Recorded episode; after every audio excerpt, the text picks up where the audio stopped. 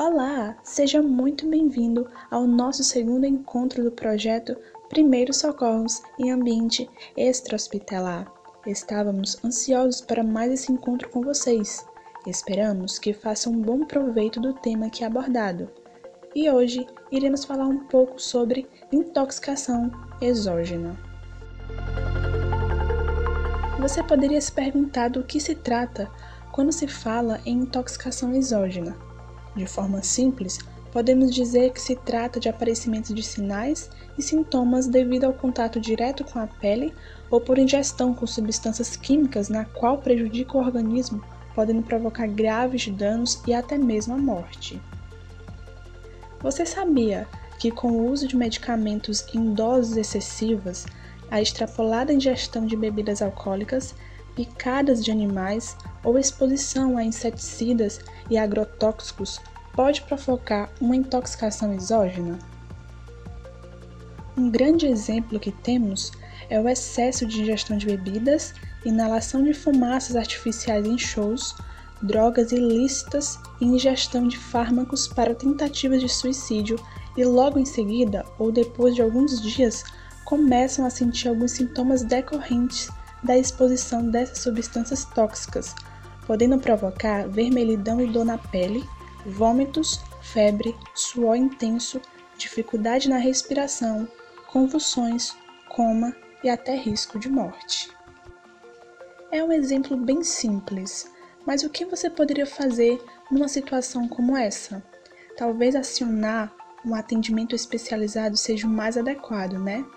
Mas até que chegue, a vida da vítima não estaria em risco? Pois é, em casos como esse, é essencial que saibamos passo a passo de como agir para socorrer a vítima, mesmo em ambiente extra-hospitalar.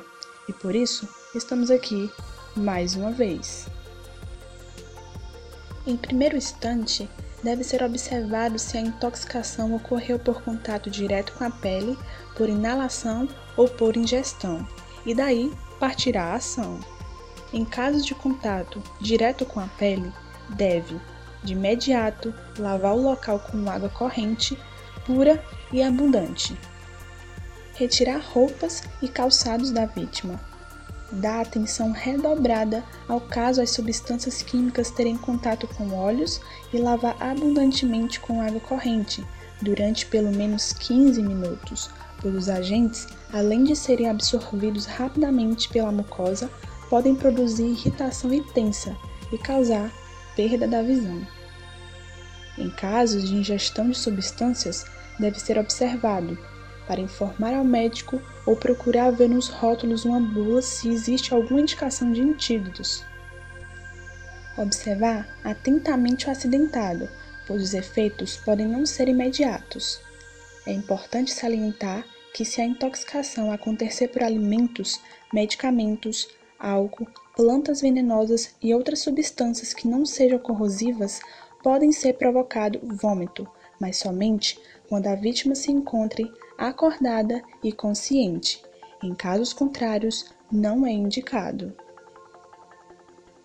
No entanto, podem acontecer casos que aconteça a intoxicação por inalação ou casos que não consiga definir o tipo de intoxicação ou de forma imediata e assim devem ser realizados os procedimentos gerais. Antes de tudo, garanta sua própria segurança. Passe segurança para a vítima Investigue a área onde o acidentado foi encontrado, na tentativa de identificar, com a maior precisão possível, o agente causador do envenenamento ou encontrar pistas que ajudem nessa identificação. Isolar a área, remover a vítima rapidamente para um local ventilado e solicitar atendimento especializado. Aqui, vimos que a intoxicação não é tão simples como pensamos e que precisamos de cuidados em caso de acidentes, e foi exatamente por isso que viemos abordar com vocês este assunto. Semana que vem estaremos de volta e pode contar conosco para qualquer dúvida. Ficamos muito felizes por sua participação. Te esperamos na próxima semana. Tchau, tchau!